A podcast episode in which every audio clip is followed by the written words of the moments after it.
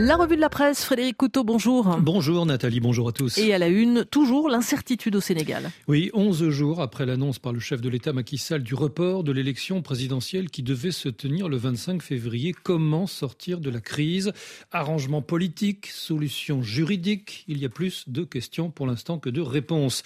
Tout d'abord, le fameux dialogue national avec l'opposition prôné par Macky Sall semble avoir du plomb dans l'aile, du moins s'il faut en croire Wolf Quotidien pour qui euh, Macky Sall risque que d'avoir comme interlocuteur les petits candidats.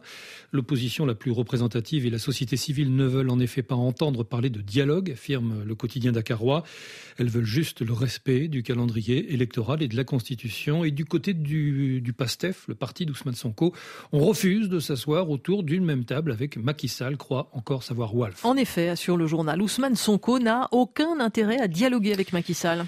Il a tout à perdre. Et Macky, euh, qui est actuellement euh, dos au mur, a tout à gagner si Sonko accepte sa main tendue, son amnistie politique et celle d'autres opposants, il va légitimer le report de la présidentielle et le maintien de Macky au pouvoir.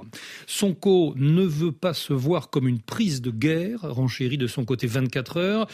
Les manipulations par le camp du pouvoir pour mettre dans la tête de l'opinion publique qu'Ousmane Sonko serait en train de négocier sa libération sont dues Pipo, s'exclame le quotidien dakarois. De quel dialogue parlons-nous s'insurge le site d'information Plus qui ne voit qu'une seule solution. Tout dialogue sérieux avec Macky Sall exige dans la situation actuelle de nécessaires préalables, affirme Plus, libération de tous les détenus politiques, arrêt de toutes les restrictions et violations contre l'exercice des libertés publiques, retour à l'ordre démocratique. Ensuite, poursuit Plus, ce dialogue ne peut se dérouler que dans le respect strict de la Constitution qui doit se traduire par le retrait des mesures constitutives du du coup d'État constitutionnel et euh, la pleine reconnaissance des attributions du Conseil constitutionnel dans son rôle d'arbitre du processus électoral.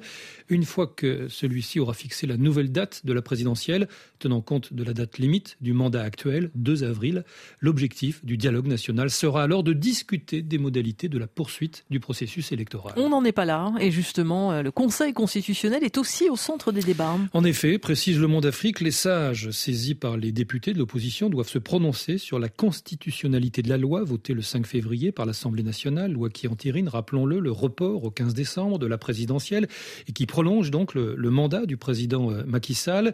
Selon les textes, le Conseil a un mois pour statuer, soit en l'espèce jusqu'au 7 mars, un délai ramené à huit jours si le gouvernement en déclare l'urgence. Toutefois, relève encore le monde Afrique. Toutefois, nul ne sait exactement quelles seront les suites de la décision du Conseil qui peut valider la loi actant le report de l'élection ou bien au contraire la retoquer.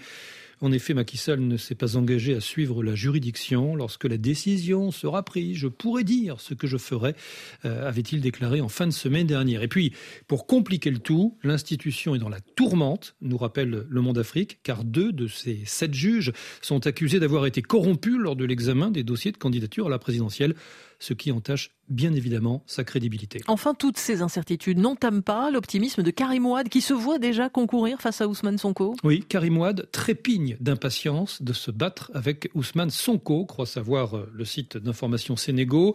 Et tout le mal qu'il lui souhaite aujourd'hui, avant la date fatidique, c'est d'être libéré de prison.